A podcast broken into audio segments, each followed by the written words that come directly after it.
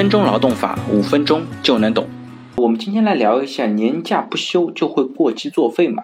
到年底了，小王呢还有三天的年休假就要过期了，但是年底的项目呢一个接着一个，实在没有办法休息。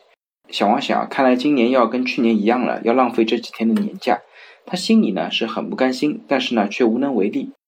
对于年假不休、过期作废的话题呢，其实我们每个人都会遇到。很多企业会讲啊，年休假是给员工自己安排的，他不休我怎么办呢？政府官员呢也会吐槽，员工不是不想休，是不敢休。这种社会共识不改变，年休假落实很难啊。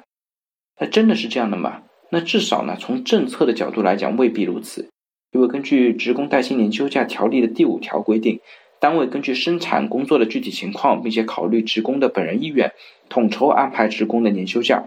这边大家看明白了没有？也就是说，安排年休假是单位的事情，劳动者的意愿呢是给用人单位做参考的。这边呢讲了两个问题，第一个呢是用人单位是可以拒绝劳动者申请年假的，因为安排年休假的权利呢是用人单位的。第二呢是劳动者不休年假，用人单位呢是不能免责的，因为安排年休假的义务呢也是用人单位的。现在企业常见的年休假安排方式呢，实际上呢就是把年休假如何安排这个技术性问题留给了劳动者，但具体的转让呢并不构成义务的转移，劳动者不行使年休假的权利呢，并不会免除用人单位安排劳动者年休假的义务，所以说年休假过期作废的规定呢其实是有失偏颇的。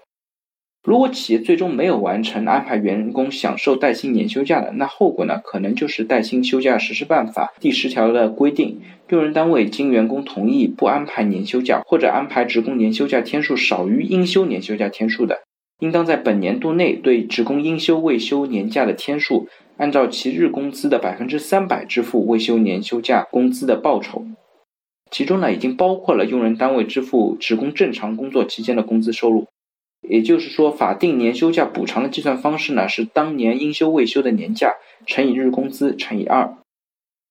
同时呢，《企业职工带薪年休假实施办法》第九条也规定，用人单位根据生产工作的具体情况，并且考虑职工的本人意愿，统筹安排年休假。用人单位确实因为工作需要不能安排职工年休假，或者跨一个年度安排年休假的，应当征得职工本人的同意。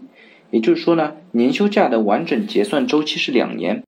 今年的年休假最迟要在劳动者同意的前提下，在第二年安排完毕。如果到了第二年年底都没有办法安排完，那就必须结算了。那我们常见的次年的，比如说三月三十一日前使用完毕，否则就视为作废的规定呢，其实也就对了一半。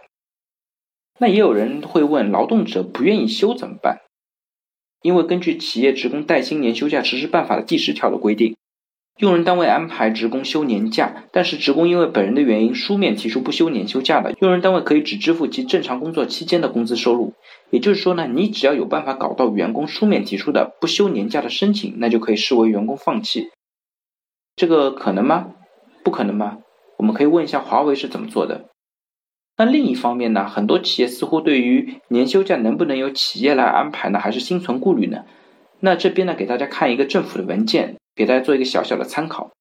上饶市呢，它的政府发布过这样的一个文件，关于实行夏季周末休两天半短假的通知。它其实规定了两点：第一呢，从每年的六月一号到八月三十一号实行周五下午与周末休假；